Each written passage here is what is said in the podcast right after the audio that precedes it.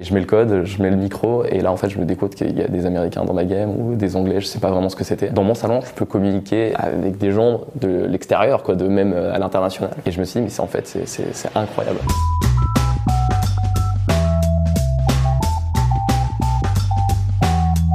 Salut à tous, je m'appelle Fabien euh, Devid, alias Neo. Je suis le fondateur et le gérant de l'équipe Vitality, une équipe e-sport. Je pense que j'ai été euh, très jeune et très tôt attiré par des jeux euh, un peu plus de, fantasy. Je pense qu'il y a un jeu qui m'a particulièrement marqué, c'était Medieval quand j'étais petit. On va dire, ça m'a donné une, une sorte d'appétence un petit peu à, la dimension heroic fantasy que je retrouverai après sur League of Legends. Mais j'étais un, joueur plus solo avant de découvrir un petit peu dans mon adolescence le, le multi. Et à partir de ce moment-là, en fait, j'ai complètement arrêté les jeux solo et j'ai fait que du multijoueur et je suis incapable aujourd'hui de, jouer seul. Le jeu vidéo, c'est un partage, une expérience, euh, il faut qu'il y ait une dimension euh, vraiment communautaire, donc euh, pour moi, c'est essentiel que ça passe par Internet et par le multijoueur. Est-ce que je jouais trop aux jeux vidéo Je pense pas qu'on puisse jouer trop aux jeux vidéo, je pense que comme n'importe quel enfant, on est passionné, et qu'on est passionné de quelque chose, ben, on y passe beaucoup de temps. Je pense que c'est un média qui est formidable, qui en termes de storytelling, en termes de musique, même de, de, compétences, parce que finalement, on est acteur en fait de cette histoire, donc forcément, je pense qu'il n'y a pas de moment où j'ai ressenti que j'étais un petit peu dans l'abus. Ma mère, pendant très longtemps, en fait, était un peu contre les jeux vidéo parce qu'elle pensait que quand j'étais plus jeune, c'était euh, très mauvais pour mes yeux. Donc pendant très longtemps, elle était un petit peu contre et euh, je me souviens un jour, euh, elle m'a acheté une PlayStation, donc la toute première. Et le soir, en fait, je l'entendais crier parce qu'elle jouait à Tomb Raider et elle se faisait courser par un ours. Et en fait, j'ai compris que ma mère était plus accro que moi en fait aux jeux vidéo. Et tout de suite, elle a été finalement dans le dans, le partage avec moi. Et je pense que voilà, je pense que ça a été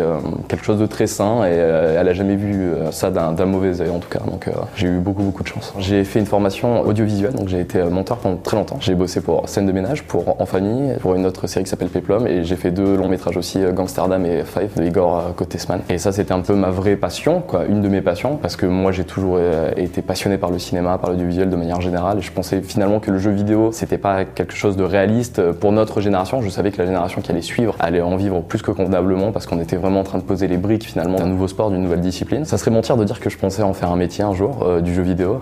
je pense que c'était un, un, hobby, un passe-temps. C'est-à-dire qu'il y a certains qui faisaient du tennis, du football, du volleyball. Moi, je faisais je faisais de l'e-sport sans savoir vraiment ce que c'était. Donc forcément, c'était euh, pour moi une sorte de découverte d'un nouveau monde et je pense que j'ai en fait réalisé très tard que je pouvais en vivre euh, parce que pendant très longtemps, c'était juste euh, une sorte de passion. J'avais vraiment l'impression d'avoir mon taf la journée et le soir d'être un petit peu Batman et d'aller manager mes équipes, jouer compétitivement ou passer des week-ends à l'étranger pour faire des championnats d'Europe. Le jeu qui m'a fait découvrir la scène compétitive, c'est assez simple, c'est le premier Gears of War. C'était une sorte de triple A, je me souviendrai toujours de la bande-annonce et je commande ça à Noël comme la plupart des, des adolescents. Je reçois le jeu et je sais absolument pas de quoi ça traite. J'ai joué à la campagne et j'étais genre époustouflé par la qualité graphique du jeu, le, gameplay qui était un peu, un peu compliqué mais à la fois qui nécessitait pas mal de, de, skills, quoi, d'aptitude. Je mets le code, je mets le micro et là en fait je me découvre qu'il y a des Américains dans ma game ou des Anglais, je sais pas vraiment ce que c'était. Dans mon salon, je peux communiquer avec des gens de l'extérieur, quoi, de même à l'international. Et je me suis dit mais c'est en fait c'est incroyable. Donc euh, pendant le premier mois, je n'osais pas parler dans mon micro. J'ai fait des super rencontres, des rencontres qui ont aussi changé ma vie. Je suis devenu bilingue en anglais grâce à l'Xbox, donc c'est assez marrant. On est des purs enfants de Call of Duty. C'est-à-dire que moi j'ai grandi sur Gears of War, mais euh, on va pas se leurrer, Call of Duty a remporté la guerre. Donc euh, j'ai trouvé en fait un joueur qui était plutôt bon, qui s'appelait Broken, aujourd'hui est un des fondateurs d'Itaiti. On s'est lancé complètement euh, dans ce jeu, c'est-à-dire avec les quatre fondateurs de base, dans un certain Gotaga. Je pense que beaucoup le connaissent aujourd'hui pour une autre licence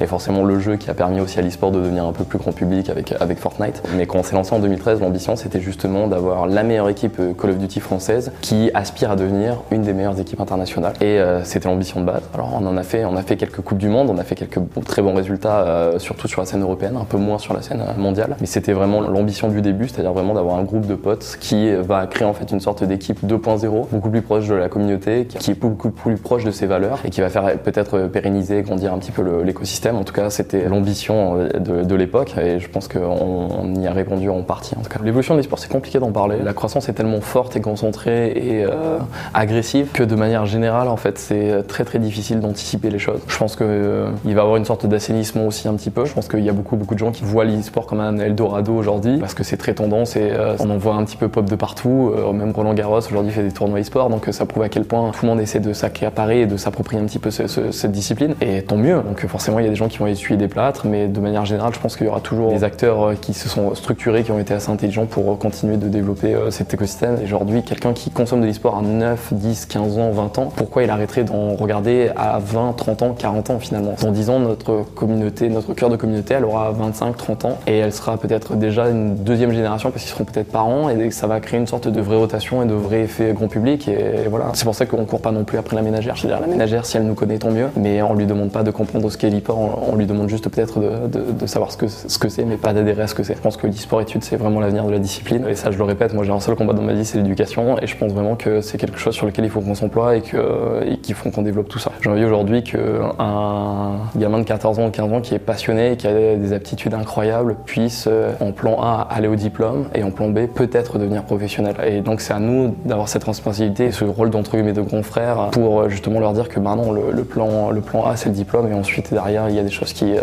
qui vont découler et, du très positif. Mais en tout cas l'e-sport, l'e-sport attendra, oui.